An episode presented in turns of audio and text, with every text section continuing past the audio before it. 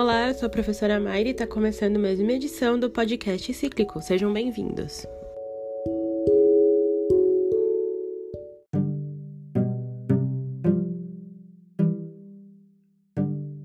Vamos dar continuidade falando sobre economia no segundo reinado, a liderança do café nesse período, o mercado interno e a modernização com a chegada das ferrovias e da indústria aqui no Brasil. Começar falando sobre economia no segundo reinado. No segundo reinado de Dom Pedro, o café liderou as exportações brasileiras e contribuiu muito para a modernização e para consolidar o império aqui no Brasil. Vamos falar agora sobre o café. O café é uma planta nativa do leste da África, ali mais ou menos na região da Etiópia. Acreditam-se que as primeiras mudas tenham entrado no Brasil por Belém do Pará, no ano de 1727. Nos primeiros tempos, o cafeiro era plantado no quintal das casas e servia apenas para o consumo doméstico, então não havia ainda a exportação da planta. Já em meados do século XIX, o hábito de beber café tornou-se moda na Europa e nos Estados Unidos também, estimulando a formação de cafezais aqui no Brasil. Além disso, no Brasil, haviam solos e climas favoráveis ao cultivo dessa planta. Assim, em pouco tempo, o café se tornou o produto brasileiro mais vendido no exterior. Por volta do ano de 1760, os cafezais ocupavam o litoral do Rio de Janeiro quase que por inteiro. Depois de ocupar toda essa faixa litorânea do Rio de Janeiro, os cafezais avançaram ali pela região do Vale do Paraíba.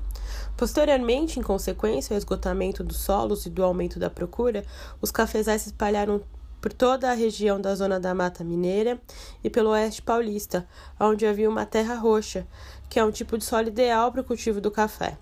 E nessa marcha, os cafezais foram fazendo riqueza e os barões do café aumentaram. Barões do Café é o nome dado aos cafeicultores que enriqueciam muito com a exportação dos produtos.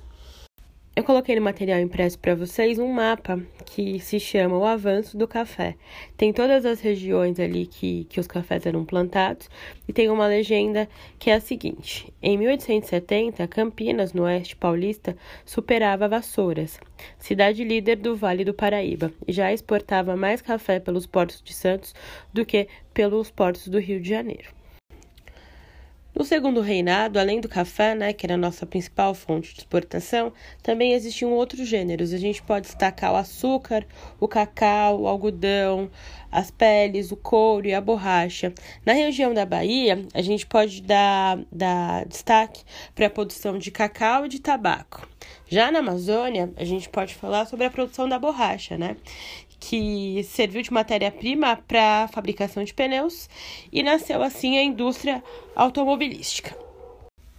A economia no segundo reinado não apenas dependia né, de, desse mercado externo, existia um mercado interno aqui e bastante variado.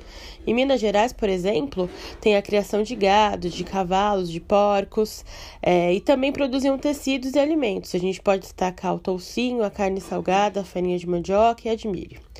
Tudo isso era vendido aqui internamente, tanto para Minas Gerais quanto para outras províncias, especialmente o Rio de Janeiro. No Rio Grande do Sul, a gente pode destacar o charque, que é uma carne salgada que também era vendida para outras províncias brasileiras, onde era utilizado sobretudo para a alimentação dos homens e mulheres que vieram para cá na condição de escravo. As fazendas que produziam charque também utilizavam essa mão de obra, a mão de obra de homens e mulheres que foram escravizados. Modernização do império, ferrovias e indústrias.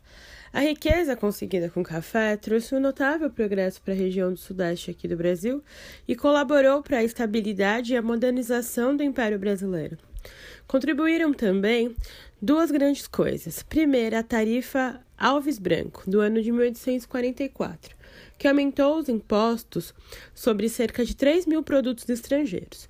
Esses produtos anteriormente pagavam 15% de taxa, e com essa lei começaram a pagar de 20% a 60% de imposto na alfândega brasileira.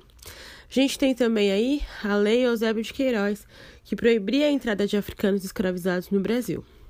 Esse capital que deixou de ser gasto na compra de escravos, somado com o dinheiro obtido com as vendas do café brasileiro no exterior, né, passou a ser investido em novos negócios, por exemplo, a construção de ferrovias.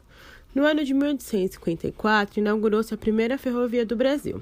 Ela ligava a Baía de Guanabara a Petrópolis, onde a família imperial se retirava para descansar.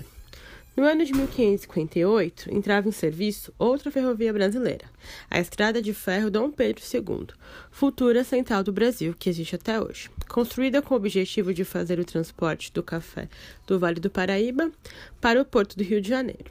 Em Pernambuco, em 1855, iniciou-se a construção da estrada de ferro em Recife. Chama-se Recife São Francisco, utilizada para transportar gêneros agrícolas, sobretudo açúcar, dos portos do Recife. Em São Paulo, as ferrovias acompanharam os avanços dos cafezais pelo interior paulista, visando o transporte do café até o Porto de Santos. A primeira delas, a Santos Jundiaí, de 1868, que foi construída como capital dos ingleses. Podemos dar destaque também a outras ferrovias, como a Paulista, a Mogiana, a Sorocabana, só que essas foram financiadas pelos próprios cafeicultores paulistas, que eles atuavam como empresários. Eles investiam nessas ferrovias, importavam máquinas agrícolas. A gente pode destacar os arados, os ventiladores e até os separadores de grãos. Com as ferrovias, o transporte se tornou mais barato e mais rápido e o lucro desses barões do café só aumentava. Além das ferrovias, foram criadas no Império dezenas de indústrias. A gente pode dar destaque à indústria têxtil, a de chapéus, a de cerveja, é uma companhia de iluminação a gás, várias companhias de seguro e de navegação a vapor, bancos, empresas de mineração, de transportes urbanos.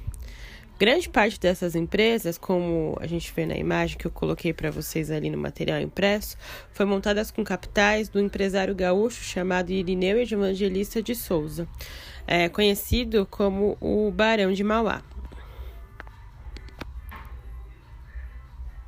Então é isso, galera. Vocês perceberam? Episódios curtos, né? Como vocês dizem gostar. Espero que vocês tenham aprendido um pouco. Semana que vem a gente se vê, beleza? Até mais!